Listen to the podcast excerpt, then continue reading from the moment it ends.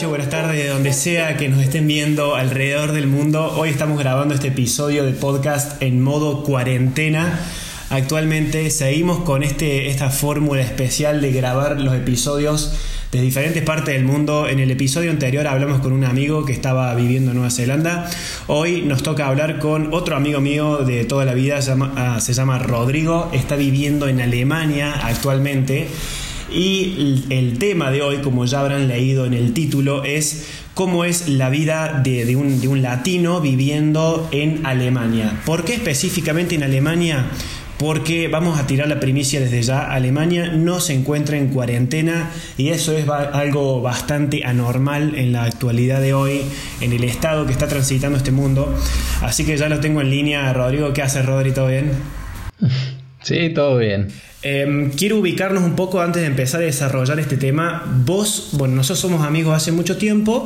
Eh, vos sos de Córdoba, de mi misma ciudad, y te fuiste a Alemania hace ya casi un año, ¿o no? Sí, eh, somos compañeros de cole nosotros.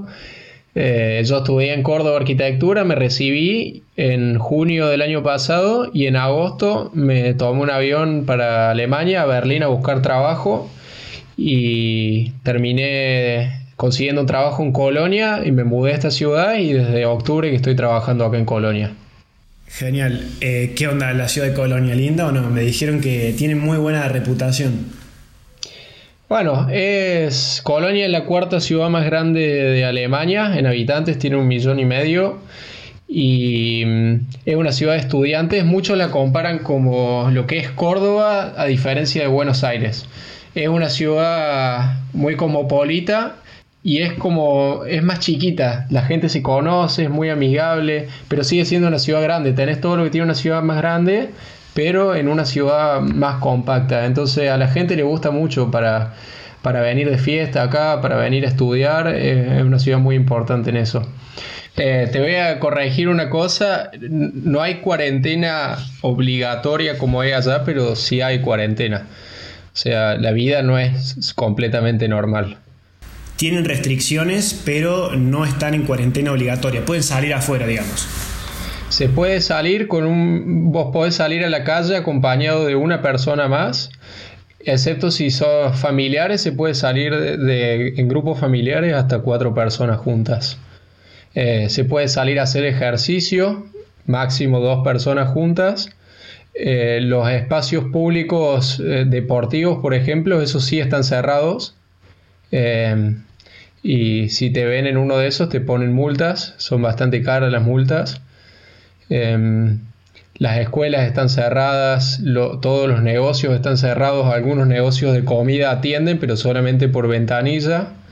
Pero sí, o sea, la ciudad es, no, es para nada normal, es una ciudad semi-fantasma. Yo sí sigo yendo a trabajar todos los días. Em, el transporte público sigue funcionando, pero con menos frecuencia. Y bueno, así es como lo estamos viviendo. Claro, perfecto. Em, y ahora que ni hablar de los eventos masivos o por ejemplo bares o restaurantes, esos tampoco abren, ¿no? Nada, todo cerrado. En las primeras semanas cuando se dictó la cuarentena acá, todavía en Argentina no había cuarentena, acá cerraron lo que eran eh, eventos masivos, como vos decís, eh, bares, restaurantes todavía no estaban cerrados eh, lo que era gimnasio, también las escuelas, todo eso lo habían cerrado. Y como no había muchas cosas, eventos sociales para hacer, lo que empezaron a hacer los alemanes acá eran los famosos Corona Parties. Entonces, la gente en vez de ir a hacer fiesta a los boliches, se juntaban en un departamento, hacían fiesta ahí y orgulloso lo publicaban todo. Eh, corona Party. Y bueno, después de dos o tres semanas se empezó a complicar más la cosa y y en todos los medios salieron a pedirle a la gente, por favor dejen de hacer corona parties, eh, y estaba todo el mundo hablando de eso. Pero bueno, ya no se hace más. Ya no existen los corona parties. No, no. Que yo sepa, no. Ah, ya si, si siguen existiendo son muy clandestinas. Antes las publicaban en las redes por todos lados. Claro. Ahora, a mí lo que me parece muy loco es que, bueno, la gente también tiene eh, muchísimas menos restricciones que varios países en el mundo actualmente que están atravesando esta crisis. Y a mí me parece raro porque Alemania siempre fue tipo un ejemplo como de restricción y de ser estrictos con las reglas. Y actualmente están como yendo en contra de la corriente en ciertos aspectos con, en relación con otros países del mundo. Eh, ¿por, qué pensás, sabiendo y teniendo en claro esto, por qué pensás o qué sabes vos que haya dicho la, la, primer ministro ahí de, Alemania con respecto a esto? ¿Por qué se tomó esta decisión? Eh, bueno, como vos decís, siempre fueron muy estrictos con, con las reglas, pero también siempre fueron muy estrictos con lo que es las libertades personales. Y por lo que se habla, que yo he leído y lo que yo creo, también lo dijo en cierto modo la canciller Angela Merkel, es que ellos no se quieren meter con las libertades de las personas porque incluso la canciller, ella salió del, de Alemania del Este. Alemania hace 30 años atrás estaba separada en dos países distintos y uno era casi una dictadura, digamos, no, no me quiero meter en temas políticos, pero era, no había libertades personales en lo absoluto y ella salió de ahí. Y ella hablando en cadena nacional mencionó eso y dijo que tanto les, les costó a ellos conseguir ellos que eso que no querían llegar a no ser que fuera absolutamente necesario llegar al punto de decirle a la gente no podés salir de tu casa y, y prohibir muchas libertades. Y yo creo que es por eso principalmente y también escuché que el Instituto Alemán de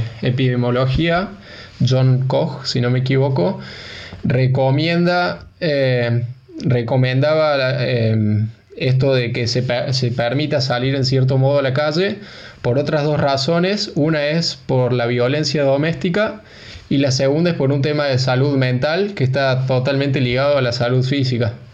Si uno se ejercita y todo, mantiene una salud mental mayor y, eso también puede evitar contagios. Ok, pero a mí también parece un poco contradictorio, onda, que estén priorizando tanto la salud de la gente, pero al mismo tiempo los exponen a posibles riesgos. Onda, salir a la calle, sabemos que el virus hoy está súper mutado y que tipo en, este, tiene una existencia de tres horas en el aire y es súper eh, desparramable, entonces como que es un poco digo, contradictorio la medida. Eh, ahí yo te interrumpo y te digo, hay, hay demasiada información circulando y uno no sabe cuál es verdad y cuál no. Por ejemplo, vos decís que el virus está tres horas flotando en el aire y según lo que yo leo y tengo entendido, si estás a un metro y medio de distancia ya el virus cae y no te puede tocar. Eh, dicen que ni siquiera hay que usar barbijo, que solamente está en la superficie. Eh, eso es lo que yo leí y otro lee una cosa distinta. Entonces yo creo que eh, hay un problema de comunicación grave acá y, ninguno sabe bien de qué se trata todo esto. Entonces yo creo que recién a la larga vamos... No, yo creo que recién a la larga vamos a ver si las decisiones que se tomaron acá estuvieron bien eh, y, en los otros países fueron muy extremas o al revés, capaz que acá de, de, acá a un par de semanas se pudre todo, peor que en los otros países porque no se tomaron las medidas tan estrictas y bueno, eso lo dirá el tiempo. Y otra cuestión es la salud acá en Alemania. Eh, por ahí funciona mejor que en otros países y, por eso puede llegar a ser otra razón por la cual están un poco más tranquilos y no llegan al punto de tomar medidas tan drásticas como en otros países.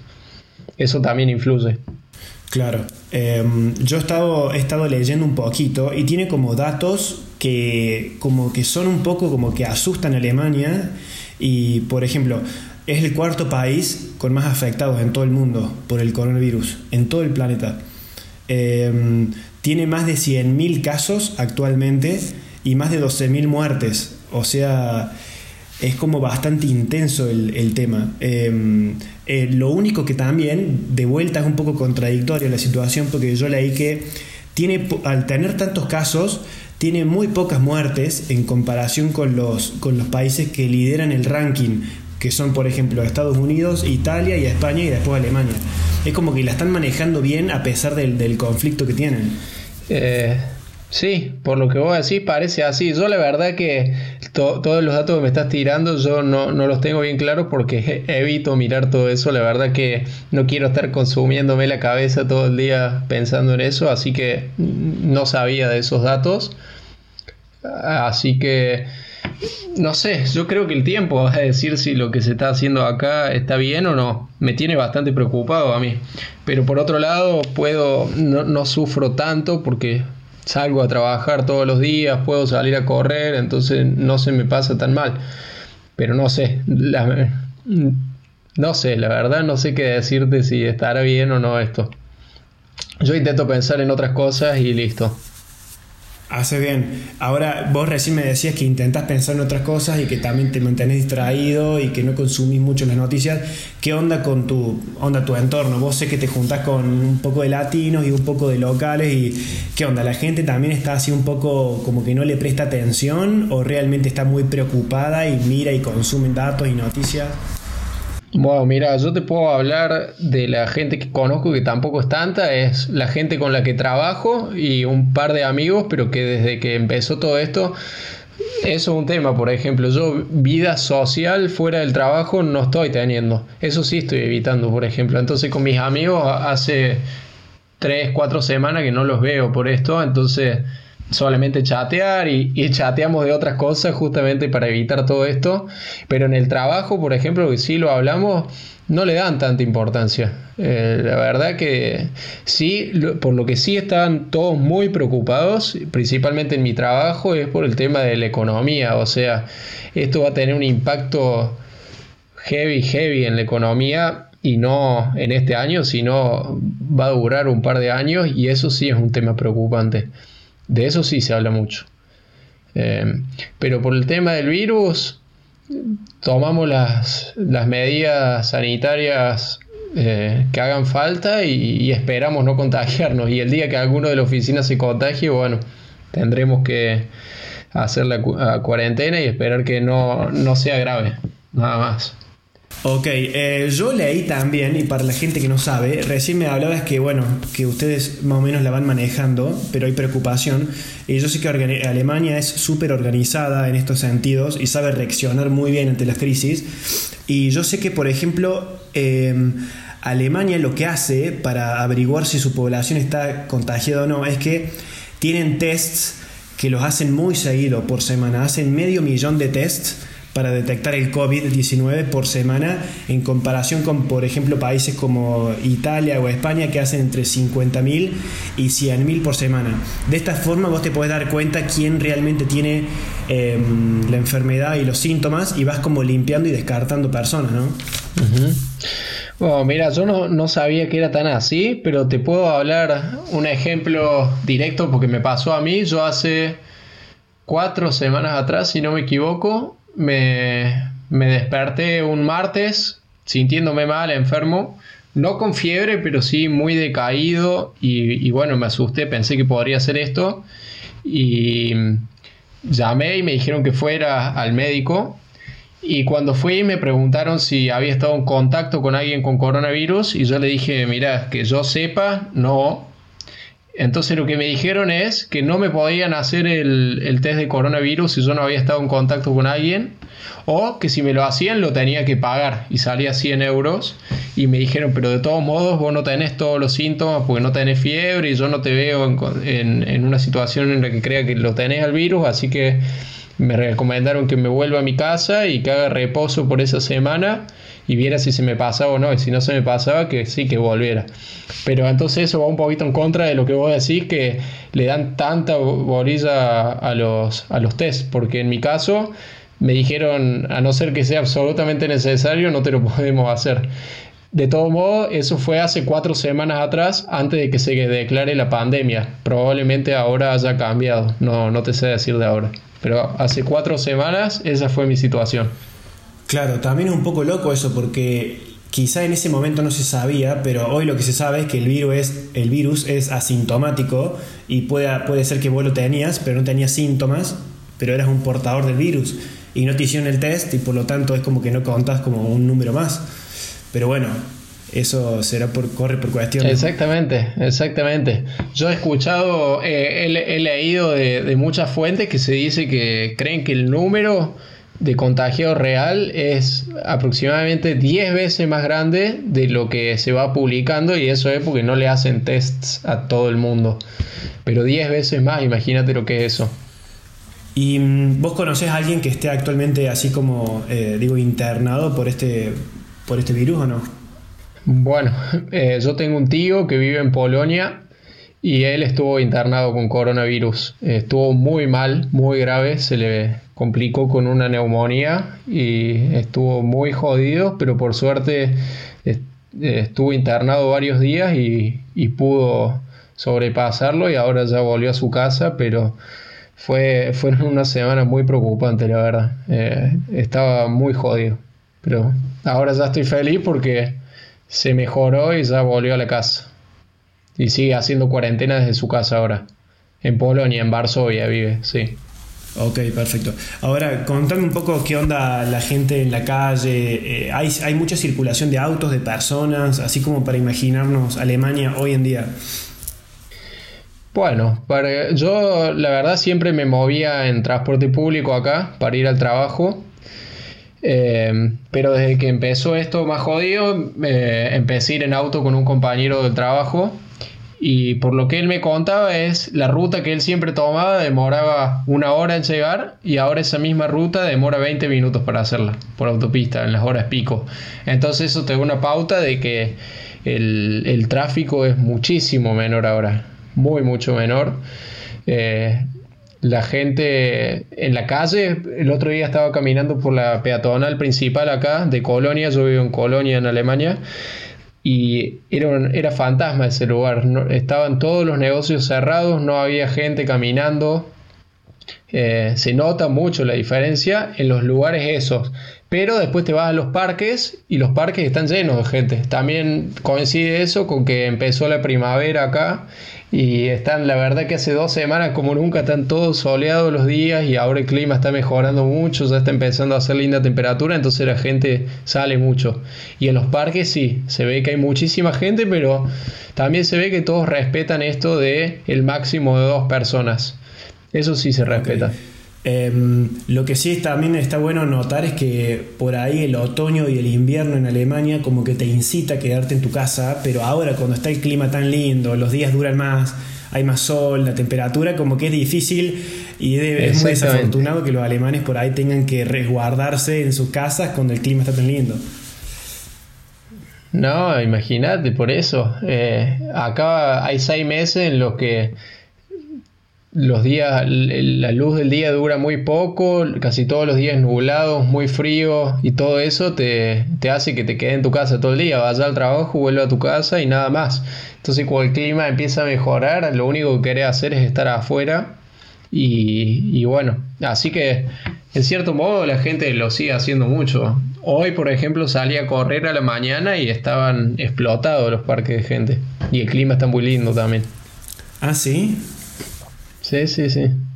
Eh, muchísima gente, gente que sale a caminar, a correr, que se sientan a tomar cerveza, pero sí es llamativo eso que ves que máximo de dos personas están y siempre respetando una distancia, un metro y medio, eso se respeta, pero muchísima gente en los parques, haciendo ejercicio con una colchoneta, todo. Qué lindo, porque es, tan, tan distinto y tan contrario a lo que estamos viviendo ahora mismo en Argentina, donde no hay un alma en la calle, es muy loco. Bueno, pero yo creo que las medidas que se están tomando allá eh, me parece que están bien. Fuera de todo lo malo que le va a generar a la economía, esperemos que sea para evitar un, un mal mayor. Yo no sé, como te digo, si lo que se está haciendo acá está bien o no. El tiempo lo dirá eso. Así que Sí, no lo estoy viviendo, sé que es muy duro estar encerrado todo el día. Cuando estuve enfermo esa semana, estuve encerrado todos los días sin tocar la puerta y la verdad que sí, es complicado, no, es nada fácil. Y más cuando estás solo. Yo imagínate, acá estoy solo, peor todavía. Claro. Y, eh, qué onda la, gente, tanto vos como la población eh, ahí de Colonia o de Alemania, que vos sepas, tipo, confían en su gobierno o les da un poco de miedo salir afuera? Salen afuera, pero les da un poco de miedo, desconfianza, sabiendo que casi todo el mundo está reaccionando de una forma distinta a la, pandemia? Bueno, yo te puedo hablar desde mi entorno nomás, que son la gente del trabajo y, un par de amigos, y sí, confían en el gobierno. están contentos con las medidas que están tomando, creo yo. Pero yo te puedo hablar de la gente que yo conozco. No sé si es la mayoría de la población que piensa así. Eh, y aprovechan eso, están contentos de que pueden seguir saliendo a la calle, por lo menos. Se toman las medidas de higiene necesarias y nada más. Te en los supermercados, por ejemplo, se toman muchas medidas. También cambió mucho la, el, tema en los supers. Eh, digamos, el gobierno tomó muchas medidas en cuanto a higiene. entonces, bueno, te lo hacen saber de esa forma que están cuidando de vos, creo yo. ¿Y qué onda con el desabastecimiento en los supermercados? ¿Es, ¿Se nota falta de productos o algo así o ni? Bueno, mira, cuando empezó todo esto, sí, se notaba bastante en el súper. A ver, ibas a buscar fideo, no había ningún tipo de fideo, ningún tipo de arroz, no había harina, eh, las verduras muy poco, lata cero, papel higiénico obviamente cero, servilleta cero, huevos muy poco. Y al pasar las semanas ya empezó todo a volver a la normalidad en el abastecimiento, excepto lo que son artículos de higiene. No conseguís prácticamente desinfectantes. Yo hace semanas que no consigo. Papel higiénico, semanas hace que no consigo. O sea, yo solo espero que, que consiga antes de que se me acabe lo que tengo. ¿no? Eh, servilletas es muy difícil conseguir. Harina, yo no sé qué hacen los alemanes con tanta harina. No sé por qué se compraron toda la harina. No tiene ningún sentido esto, pero bueno, es así. Eh, en algunos productos sí se nota el desabastecimiento todavía. Como te decía, higiene, o sea, jabones, desinfectantes, papel higiénico, eh, harina y latas un poco se sigue notando y las medidas, lo otro que se nota en los supermercados es las medidas que tomaron, que ahora por alguna razón te hacen entrar sí o sí con, un carro al super que antes, no, sé, no entiendo el sentido, la verdad, de eso. Eh, antes podías entrar con carro, con canasto o con tu bolsa, ahora solamente con carro, no te dejan entrar sin. La otra medida es que en el suelo marcaron líneas para hacer cola manteniendo una distancia y a los trabajadores del súper les pusieron como una lámina de plástico que les cubre toda la caja eh, para, separar, para separarlo de los clientes y todos pagan con tarjeta de crédito, nada más. Bien, claro, para, para evitar Entonces en esas medidas se nota en el súper. Claro. ¿Y, ¿Y qué onda con el estado anímico de las personas? ¿Onda se ve afectado eso? Sabemos que hacen su vida normal y todo y siguen ahí, trabajan porque son muy trabajadores y todo pero como que se nota un poco así como que están decaídos, o al menos vos, siendo latino, ahí, digamos, ¿qué onda? te repito, te puedo hablar por la gente que conozco nomás. Entonces, no es que está, no es que está todo el mundo trabajando como yo. Eh, los trabajadores públicos, la mayoría no está trabajando, hay mucha gente que está haciendo home office, eh, las escuelas, universidades, todo eso está cerrado, los, los boliches, bares, eventos grandes están cerrados, entonces hay mucha gente que sí, que no está trabajando. Eh, yo creo que soy de nuestros casos uno de los casos más excepcionales, que prefieren que sigamos vayando a la oficina. Eh, y en mi oficina sí, todo sí, igual decís, la verdad que es un bajón no poder salir a tomar una cerveza a un bar o juntarte con amigos o todo eso, pero dentro de todo la, la llevamos bien en la oficina. Claro, ¿y cuál es, qué, qué, pronostican para el futuro, tipo, o, vos, mejor dicho a vos? Porque cada vez que te pregunto, en, general me decís, no, yo te puedo hablar por mi círculo. Y claro, porque he visto, como te digo, la tele de acá no la veo mucho, no veo tanto las noticias, entonces no, no te puedo hablar por el resto de la población. Bueno, loco, empecé a informarte un poquito más, ¿sí? Escucha, eh, ¿qué onda? ¿Qué, digamos, ¿qué, ¿qué, pensás que va a pasar según lo que tu opinión? ¿Cómo decís que va a evolucionar o involucionar Alemania con, la pandemia. A ver si esta vez siguen siendo el ejemplo de todo el mundo o no. siempre intento ser optimista en esto y la verdad que al principio pensaba que esto iba a durar hasta ahora, mediados de abril, como habían, eh, en un principio habían dicho que todas estas medidas iban a durar hasta mediados de abril, pero ahora lo que opino es que esto va a durar mucho más que hasta mediados de abril.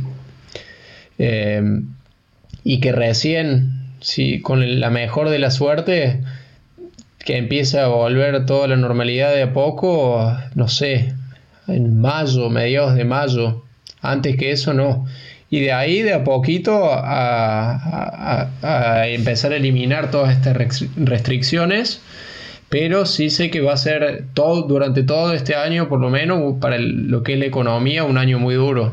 Seguro. Hay mucha gente que, va a perder sus trabajos y, es lamentable, pero es así. Pero a ver, yo creo que Europa, digamos, necesita del turismo en mi opinión, por ejemplo, yo creo que para junio más o menos, cuando liberen las fronteras, abran los aeropuertos y la gente vuelva un poco al estado de normalidad, Europa va a necesitar los turistas y que la gente vaya y consuma porque eso es su fuente de ingresos, o al menos una de sus grandes fuentes de ingresos. Sin eso, como que está todo parado. Y sí, y sí, por eso te digo que uh, me parece que aunque empiecen a eliminar de a poco las restricciones, va a ser un año duro para la economía. Eh, te doy un ejemplo acá a todos esos negocios que no pueden abrir por culpa de esto.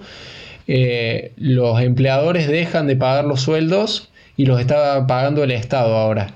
Pero el Estado les está pagando un 60% del sueldo nomás. Entonces, aunque muchos de ellos no pierdan los trabajos, eh, están ganando plata suficiente para poder mantenerse y no para ahorrar o gastar en, lujos, digamos, como es viajar o salir a comer o lo que sea. Claro. Bueno, esperemos que se dé lo, mejor. Igual con recién lo que, lo que dijiste, que Alemania como que les da plata a las personas esas, pero yo me acuerdo que cuando estaba ahí viviendo me enteré de que mm, el poco tiempo que estuve me comentaron de que las personas que ya habían tenido un trabajo pero que después habían perdido el trabajo o habían renunciado o lo que sea, si ganaban menos de, no sé, ponerle que eran 700, 600 euros o 800 euros, el Estado como que les daba un subsidio y les pagaba otros, otro monto aparte y los mantenía. Sin, sin, estar trabajando. Bueno, sí, e, eso es fuera de esto del coronavirus. El, el Estado alemán lo que hace es cuando no tenés trabajo, te exige que vos una cierta cantidad de veces al mes vayas a entrevistas de trabajo y, a su vez te dan plata para pagar el alquiler, o sea, te pagan el alquiler, aparte te dan plata para vivir y aparte te dan plata para comprarte ropa y cosas así. O sea, estás, muy bien acá si no tenés trabajo eh, pero... O sea, no hay excusa. Pero te, obviamente te exigen una cierta cantidad de entrevistas de trabajo y todo eso al mes. Eh, y ahora con esto del coronavirus, todavía más, se puso mucho más plata en eso. Eh, otro dato interesante a raíz de todo esto, eh, por la, en la constitución alemana está pautado un máximo de deuda anual que se puede tomar, que yo no sé el número exacto, pero eh, debido a todo esto de corona largaron un decreto en el que anulaban eso y tomaron la deuda más grande de la historia desde la Segunda Guerra Mundial, que si no me equivoco son 160 mil millones de euros. Y eso es para afrontar todo este problema que se viene del coronavirus ahora, para pagar los sueldos eh, y eh, para inyectar más plata en lo que es eh, la, salud y para poner plata en la economía, que, no se termine de morir, digamos, la economía con todo esto. Eh, ese es un dato interesante que salió. Tremendo. Si hay alguien que puede afrontar una crisis así es Alemania. Es como el, el, sostén de Europa, la potencia más grande de Europa. Y sin embargo, y sin embargo están súper preocupados. No, no es que están tranquilito, acá sí, una gripe más iba a pasar, no, o sea, como te digo, la deuda más grande desde la Segunda Guerra Mundial, o sea, y cuando salió a hablar la canciller también habló de eso, que esto era desde la Segunda Guerra el problema más grande que se tenían que enfrentar, en la historia. Y cuando vos escuchás a la canciller diciendo eso, bueno, la verdad es sí que te preocupas. O sea, no, no es algo de todos los días.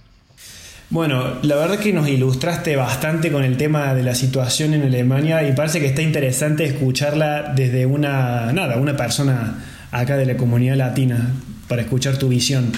Así que te agradezco un montón el tiempo. No sé por qué estoy siendo tan formal como debería tratarte mal ahora. si nos vieran hablando en privado nosotros, pero lo dejemos ahí. si nos escucharon hablando, claro, no, nada que ver, pero bueno, hay que mostrar seriedad en un podcast. Em, che, bueno, mil gracias, man. De buena, boludo. Estuvo divertido. Espero que sirva para mostrar un poquito cómo se vive acá. Y, y estoy 100% seguro que no lo dije antes de que fuera de que haya dicho que es preocupante, que se va a mejorar todo esto muy pronto. Estoy seguro de eso, 100% seguro. Bueno gente, muchísimas gracias por escuchar y gracias Rodri. Un abrazo grande. Un abrazo, cuídense.